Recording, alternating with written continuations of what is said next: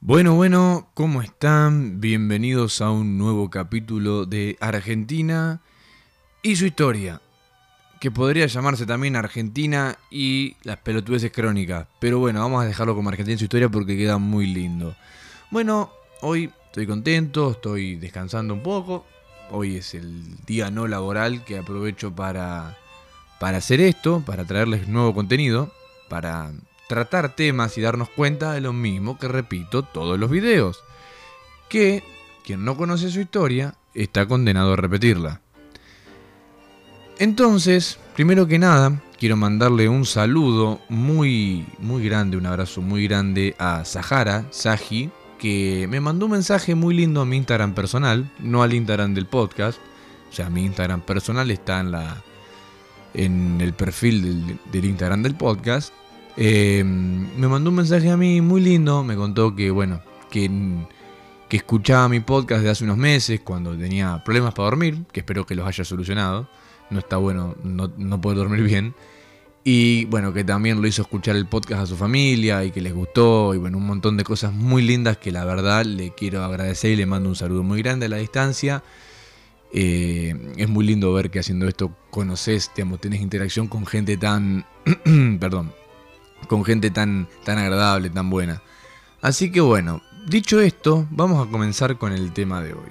El tema de hoy es algo que a mí me encanta, ¿no? ¿Por qué? Porque, ¿viste, cuando las mayorías creen que por el hecho de ser mayorías tienen razón? ¿O porque cuando muchas personas dicen lo mismo, tienen razón? Bueno, no. Cuando vos estás... mira, hay un dicho muy bueno de Mark Twain que no recuerdo bien exactamente cómo decía, pero básicamente el mensaje era cuando lo que vos digas se encuentre del lado de las mayorías, tomate un minuto y pensá si lo que están diciendo está bien. ¿Qué significa esto? Que por el hecho de que muchas personas, o las mayorías, o la pauta oficial diga X cosa, no significa que eso sea eh, religión, digamos, no significa que eso sea eh, exactamente así. Y como a mí me encanta llevarle la contra a las personas, pero no por ser un contrera de mierda, un rompepelotas, sino porque eh, con, un, con un motivo, no voy a llevarte la contra si me está diciendo algo lógico, que creo que todos pensamos igual, ¿no? Pero como muchas veces la gente es vaga mentalmente y se niega a investigar, a, a, ver los datos o a simplemente usar el sentido común, como en este podcast lo que queremos hacer es que quienes nos escuchen despierten cada vez más su sentido común e inviten a los demás a despertar su sentido común, eh, vamos a tocar un tema muy particular hoy. Yo le puse de título Las épicas y sus ridículas mentiras. O sea, ¿por qué digo las épicas? Bien. ¿Nunca te pasó que, por ejemplo, vos estás hablando, estás en, no sé, los que van a la escuela, los que ya terminaron la escuela, hacen un poco de memoria y recuerdan siempre algún profesor o algún zapato diciendo, eh, lo que pasa es que Argentina es pobre porque el resto del mundo no quiere que nosotros seamos ricos porque saben que no nos podrían parar. A ver, eso es totalmente comparable cuando un estúpido viene y te dice, no, yo sería mejor jugando al fútbol que Maradona, pero eh, me jodí la rodilla. A ver, eh, eso es una estupidez. Y, y como este dicho, ¿no? Hay un montón. De hecho, hasta se inventan cosas. Por ejemplo, que Winston Churchill ex primer ministro británico, una vez dijo cuando terminó la Segunda Guerra Mundial, que esto yo me lo acuerdo, no porque lo inventó Nina, me lo dijo un profesor en ciencias económicas en la secundaria. Y estamos hablando de un colegio privado católico que supuestamente la pauta no es la misma que la de los colegios públicos. Mentira, es la misma porquería, es la misma basura. ¿Qué me dice este, este pelotudo? Vamos a decirlo que es un pelotudo, pero bueno, puedo decir eso. Eh, y por lo menos no puedo decir eso y pretender que nadie te diga nada. El tipo me dice que Winston Churchill dijo después de la Segunda Guerra Mundial que tengan cuidado con Argentina porque si Argentina despierta y empieza a acumular riqueza y no sé qué más, va a ser imparable y nos va a manejar a todos. Yo digo, ¿por qué? O sea, y, O sea, no, no entiendo que Winston Churchill que todas las potencias del mundo conspiraron para que nosotros no seamos potencia. O sea, no les importó que, por ejemplo, Irlanda en 30 años se haya convertido en uno de los países más ricos de Europa, no les importó que lo haya hecho Canadá, no les importó que lo haya hecho Australia, que de hecho hay un libro muy famoso de Caballo, que es el que tiene la foto de dos barcos yendo para un lado y uno yendo para el otro, que habla sobre que los únicos tres países que después de la Segunda Guerra Mundial tenían potencial económico y social, digamos, personas capacitadas y los recursos y las herramientas para llegar a ser potencia. Eran tres países por la Segunda Guerra Mundial. Eran Argentina, Canadá y Australia. Entonces vamos a repasar un poco. Australia y Canadá, ¿son países desarrollados? Yo creo que sí. Te podrá gustar más o menos, te podrá parecer que Justin Trudeau es un progre de mierda, pero no importa, el canadiense promedio puede trabajar, puede progresar, puede ahorrar y la puede pasar bien sin necesidad de eh, andar inventando nada raro, ¿no? Puede trabajar lo que sea, puede ahorrar, puede invertir y puede progresar, ¿está? Listo, entonces eso pasa en Canadá. Pasa en Australia también. Y nosotros no nos pasa, claramente. Entonces yo le preguntaría a este pelotudo de mierda del profesor, digo, bueno, está bien, pero explícame una cosa, ¿por qué conspiraron contra Argentina y no conspiraron contra Canadá o Australia? No, lo que pasa es que... Bueno, a ver, ya sabemos que te va a inventar una respuesta, te va a decir que eso es mentira, que es falso, que o que en realidad Canadá y Australia pertenecen al círculo de los masones de la concha del zapallo y que por eso Estados Unidos y el resto de las potencias los dejaron ser potencia. No, mentira, la realidad muchachos saben cuál es que si vos tenés una política fiscal responsable, no gastás más de lo que te ingresas, tenés las cuentas en orden y tenés un aparato impositivo y de regulaciones que permitan a las personas trabajar, ahorrar e invertir, generar empleo y generar riqueza y prosperar, si vos haces eso, te convertís en potencia, ¿no? Como lo hicimos nosotros en su momento, o como lo hicieron Canadá y Australia después de la Segunda Guerra Mundial, o como lo hizo Irlanda o Suecia después de colapsar en la década de los 80, Digo, es muy sencillo, profe. Digo, o sea, está bien, yo entiendo que el título de profesor se lo gana a cualquier pelotudo que va a leer un texto, lo repite como un loro y aprueba. Está, por eso el sistema educativo también es una cagada. Pero, digamos, usando un poco el sentido común, se me ocurrió hacer este, este podcast diciendo, vamos a tocar este tema. ¿Cuántas veces hablaste con tu papá, con tu abuelo peronista, o radical, eh, o, socialista, que él te cuenta que en realidad hay una conspiración internacional para que Sudamérica no prospere? No, miren, la realidad es que en Sudamérica, desde la llegada del castrismo al poder en Cuba, hasta el día de la fecha, el socialismo se arraigó en nuestro, en nuestro suelo, ¿no? Y no nos permitió crecer. Ahora, obviamente, ellos no van a admitir jamás que son la culpa del problema, porque no les conviene, obviamente. Entonces empiezan a inventar todas estas épicas. No nos dejan crecer, no nos dejan progresar, nosotros somos, representamos un peligro para el orden mundial y los Illuminati y esto y lo otro. Bueno, entonces vamos a desmentirlo sencillamente como acabo de hacer con esa estupidez que dijo, por ejemplo, este profesor. ¿Y por qué hay que llevarle la contra a estas personas? Porque bueno, nosotros no podemos permitir no, no podemos permitir que una persona que se aprendió algo de cassette venga a querer pasársela de inteligente con nosotros que somos gente formada o que aspiramos a formarnos. ¿Está? Y esto, vos tenés que ser un historiador, un economista o un politólogo para decir, no, tenés que tener el sentido común en marcha. ¿Qué es el sentido común? Lo que acabo de hacer yo. Analizamos un contexto, termina la Segunda Guerra Mundial, tres países tienen condiciones para ser potencia. Listo, ¿qué pasa?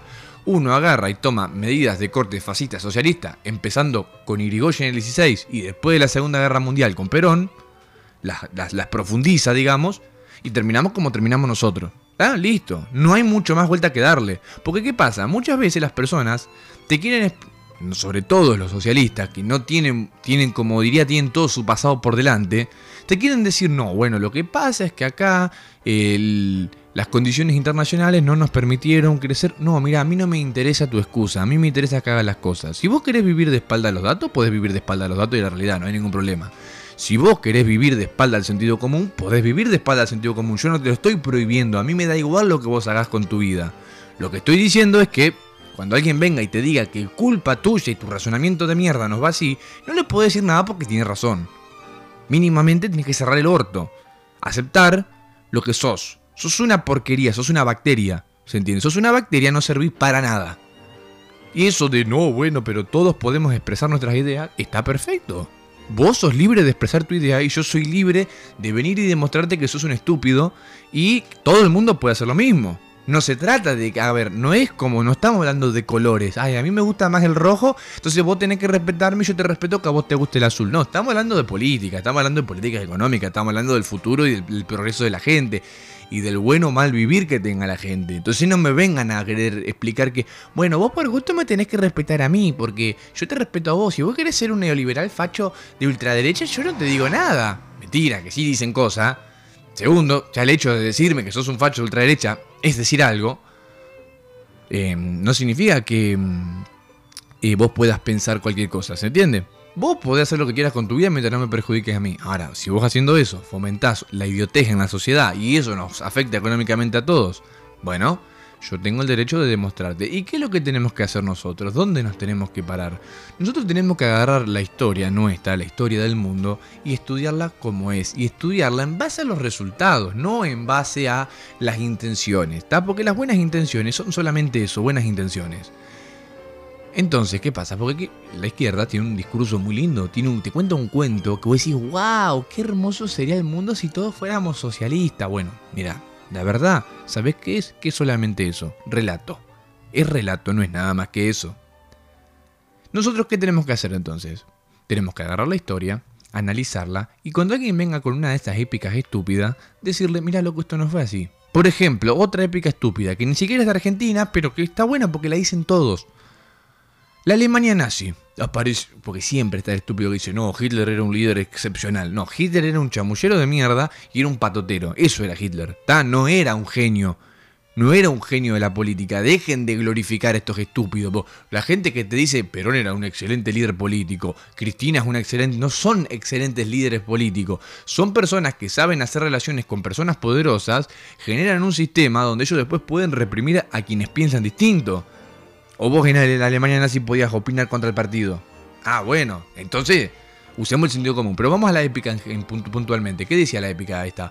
Que esta la escuché un montón de veces, distintas personas, yo creo que todos la habremos escuchado en algún momento de nuestra vida. Hitler era un gran líder político. Hitler agarró a Alemania devastada de la Primera Guerra Mundial y levantó al país, por eso todo el mundo lo apoyó. Bueno, vamos a analizar los hechos. ¿Qué pasó? Hitler agarra el poder, recurre a un sentimiento patriota basura, porque el sentimiento patriota es religioso, es sectario, ¿está? Me cago en las motos que no dejan de pasar. Perdón, pero bueno, tenía que decirlo. Este, ¿cómo es? Eh, Hitler es un excelente líder político, agarró Alemania, bla, bla, bla, Yo digo, a ver, bueno, vamos a analizarlo, está bien, ¿sabes qué es lo que pasó? Hitler agarró el país, como decís vos, eh, destruido de la Primera Guerra Mundial, que tampoco te recuerdo que la Primera Guerra Mundial no generó los mismos destrozos que generó la Segunda Guerra Mundial, pero bueno, era un país altamente endeudado, con inflación, con todo un montón de problemas que le trajo como consecuencia de la Primera Guerra Mundial, y aparece Hitler. Hitler recurre al sentimiento patriota, que es una basura, es sectario, está...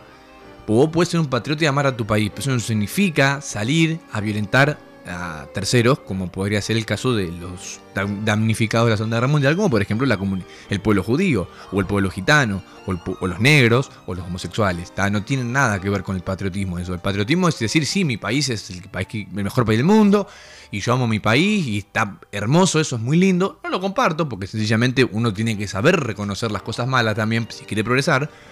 Pero bueno, de última, si no jodes a nadie, no pasa nada. Ahora, si vos salís, por ejemplo, en Argentina con el sentimiento patriota, como el imbécil de Biondini, y decís, eh, bueno, los bolivianos son todos unos forros, nos roban el laburo, los paraguayos también, no, para eso otra historia, porque ahí estás violentando a un tercero, que tiene los mismos derechos que vos, ¿está? Punto uno. Entonces seguimos con el tema. Entonces Hitler recurre a ese sentimiento basura. ¿Y qué hace Hitler? Hitler agarra, le empezó a dar a la maquinita de imprimir billete, empezó a invertir en la industria militar, la industria militar genera trabajo, muchísimo trabajo para gente poco capacitada, ¿no? Industria automotriz, industria de las balas, los astilleros, tanques, entonces, entonces claro, si todo el mundo tiene trabajo, sí, bueno, pero todo el mundo tiene trabajo a costa de qué? ¿Quién está pagando eso? Eso no, no se está generando a partir de la creación de riqueza, sino es el Estado atrás inyectando plata en la economía para venderle a la gente que vive mejor, pero no vive mejor. Sí, en el corto plazo es como, wow, todos tenemos trabajo. Wow, en seis años salimos de una crisis de una guerra, de una crisis de posguerra. Mira qué bien, boludo. Bueno, a ver, ¿y qué pasó después? Fuiste a la guerra y más allá de que ganes o pierdas la guerra, el gasto en guerra está, digamos, ¿no? ¿Y qué pasó después? Alemania pierde la guerra, ¿no? Pierde la guerra y se comió una inflación enorme, ¿no? Digo, no por nada, no por nada, y miren la guasada que tengo que decir, pero no por nada le robaban los dientes a los judíos muertos, los dientes de oro, los dientes de plata, las pertenencias de valor. No por nada la gente se atrincheraba la comida, la bebida, el licor. Lo bueno de todo esto saben que es que Alemania, por lo menos después de esa experiencia con este viejo pelotudo que era Hitler, entendió cómo funciona el mundo y Alemania se convirtió en un país potencia. Y es un país ejemplo en el mundo. Te podrá gustar más o menos Angela Merkel, te podrá parecer más o menos progre. Pero yo no vengo con el liberalómetro a decir, miren, yo soy más liberal que vos. No, yo quiero vivir bien, yo quiero que no haya inflación, quiero que haya impuestos razonables, quiero poder trabajar. Después, si los que están en el poder son socialistas, poronguistas, conservadores, libertarios, me da igual. Yo quiero vivir bien, quiero tener mínimas pautas de progreso. Después nos sentamos a discutir el resto de las cosas. Pero necesitamos algo básico, entonces no vayan con el liberalómetro a ver quién es más liberal. Entonces, siguiendo con esto, Alemania aprendió. Nosotros tuvimos a Irigoyen, que arrancó haciendo cosas en menor cantidad, en menor, medida, pero cosas similares. Perón que las profundizó, y todos los gobiernos, incluyendo los militares, también las profundizaron, porque te dicen, no, los militares fueron de derecha, que esa es otra épica. Los militares vinieron con el Plan Cóndor a violentar la soberanía de los pueblos latinoamericanos. Plan Cóndor no existe. ¿Qué es el Plan Cóndor? ¿Qué es el neoliberalismo, señora? Diría Dorni. Eh, es una estupidez lo que estás diciendo. Es una pelotudez. Porque de última, si nosotros fuéramos una real amenaza para el mundo, ¿no cabría la posibilidad de que quisieran hacer negocios con nosotros, integrarnos al mundo como han integrado a Canadá, Australia o Irlanda o Suecia? Y que ellos saquen una ventaja de nuestra riqueza y que nosotros a su vez saquemos una ventaja de, esa integración al mundo. ¿Nunca se te pasó por la cabeza? Zurdo promedio cabeza de termo. ¿Nunca se te cruzó eso por la cabeza? Aparte, ¿o no? Ahora vamos a mirar el caso. En, las dictaduras militares. Vamos a comparar la dictadura de Pinochet con la de Videla. Pinochet toma el gobierno, tira la mierda todas las estupideces que había hecho Allende, comunista de mierda, y que agarra y que hace unas reformas pro mercado, reformas estructurales hacen Chile. Chile, entre la década del 80 y hoy, creció más de un 400%. Ok, Argentina no hace una goma Videla, no hizo ninguna reforma pro mercado, lo único que hizo fue un control de precios, como lo fue la tablita cambiaria, que a ver, para que entiendan que los controles de precios no sirven, ¿está? Nos profundizó más la crisis todavía, ¿no? Y Argentina entre 1980 y la actualidad creció solamente un 7,5%. Un 7,5%, lo que crece China en un año. Nosotros lo crecimos en 40. ¿Está? Entonces Chile y Argentina tuvieron dos dictaduras, que también la tuvo Paraguay, y Paraguay creció muchísimo más que Argentina. El único país que decreció en la zona fue Venezuela. Por motivos obvios, ¿no? Yo recuerdo que ni quien está en el gobierno es los socialistas, son socialistas, son abiertamente socialistas. Como también era socialista Hitler. Nacionalsocialismo, no sé si te suena algo, pero bueno. Eh, y pensando esto digo, bueno, y las dictaduras hicieron lo mismo que hicieron los otros gobiernos de mierda, ¿está? Entonces toda esa épica del plan Cóndor... Bueno, mira, ahí tenés, los datos y la historia te demuestran que estás equivocado. ¿Ven que es importante saber la historia? ¿Ven que la historia se repite? ¿No ven que las propuestas que hacen los políticos actuales son las mismas que vienen haciendo hace 60 años y siempre estamos mal? ¿No se te ocurrió pensar que si hacemos lo mismo vamos a seguir estando mal? Nunca lo piensan. Y no le hablo al núcleo duro de los partidos políticos. Porque yo sé que el núcleo duro del, kirchnerismo con la cámpora son todos unos zombies mononeuronales, deforestados cromosómicos que no les anda la cabeza para nada. Entiendo también que, los sectores duros del radicalismo y de Junto por el Cambio son la misma basura, ¿está? Son todos tuvieron la oportunidad de gobernar, ninguno cambió nada, ¿está? Otra épica más que se me acuerda ahora que nombro, que me acuerdo ahora que nombro el radicalismo. Alfonsín fue un excelente presidente porque él se le... Alfonsín no hizo nada. ¿tá? A mí la historia me dice que Alfonsín asumió el gobierno, tuvo dos planes económicos que no le sirvieron para un sorete y se fue con un 5.000% de inflación. Se terminó la historia. ¿está? Después si hablaba bien, hablaba mal, si era bueno, si era malo, si robó, no me importa, no me interesa. Yo quiero progresar, no que el político venga y hable lindo. ¿Está? Quiero tener un mudo de político, si no necesito que hable el presidente. ¿Qué mierda necesito yo que me cuente el presidente un discurso ahí? Entiéndanlo, viejo, los políticos son cazadores de votos sean del partido que sean. Por eso yo creo en los sistemas y no en los políticos. Yo creo en los sistemas económicos, creo en el capitalismo. No creo en lo que sea político. Porque el político, al fin y al cabo, al final del día, es un cazador de votos. Y si el tipo, para que vos lo vote, tiene que ser liberal, tiene que ser conservador, tiene que ser zurdo, socialista, comunista o anarquista, el tipo lo va a hacer. Entonces no me importa lo que un político diga. ¿Está? Pero bueno, la historia me demuestra que por lo menos yo me guío por resultados. Entonces Alfonsín fue un asco de presidente, fin de la historia. Menem. Uy, no, pasa que en el primer mandato de Menem, sí, sí, sí, todo muy lindo. Eh, durante la década de Menem, no inflación, pa, pa, pa, pa. Pero ¿sabes qué? Menem nunca achicó el tamaño del Estado y se comió el pepinazo que se comió precisamente por eso. ¿Está? Porque él, como buen peronista, se pensaba que, eh, bueno, esto lo manejamos con cintura política, te diría un viejo con olor a naftalina como el turco Asís. No, bueno, pero el peronismo, somos así, nosotros hacemos lo que haya que hacer, sí, sí, sí, sí. Y así estamos 80 años y somos una basura. Pasamos de los países más ricos del mundo a ser furgón de cola en América Latina. ¿Está? Entonces no me rompan las pelotas con pajereada. Para terminar, para cerrar el podcast y no enojarme tanto, entiendan esto, viejo. Las épicas de mierda esta, cuando vengan a contártela, explícale y hacelo sentir chiquito, hacelo sentir minúsculo, hacelo sentir que es una bacteria. Está, que le dé vergüenza pensar eso. Pero no porque vos lo amenazás con un palo como hacen ellos que si pensás distinto te condenan. No, no, no, no, no. Hacelo sentir común porque que se sienta que es indefendible. Y que de última estos partidos políticos tradicionales se queden con su núcleo duro de 10 personas con problemas mentales. Y que la gente que realmente piensa... Uy, patí el micrófono. O que la gente que realmente piensa y usa el sentido común se vaya a esos partidos y entienda hacia dónde tenemos que ir. Desmiéntanlo, háganlo sentir idiotas, porque es lo que son, son unos idiotas. Nada más que ellos no lo saben. Pues no hay que hacérselo saber, ¿Cómo? ¿Con insultos? ¿Con puteadas? No, bueno, vos podés tener un modo más lindo que hablar que yo. Esto me lleva a otro tema. la forma, los modos, son secundarios. Esto es todo cuestión de contenido. ¿Está? ¿Por qué no tienen el discurso? que, en, el, debate de los candidatos en Capital, la señora Miriam Breckman le decía a Milei, no, bueno, Milei grita, Milei...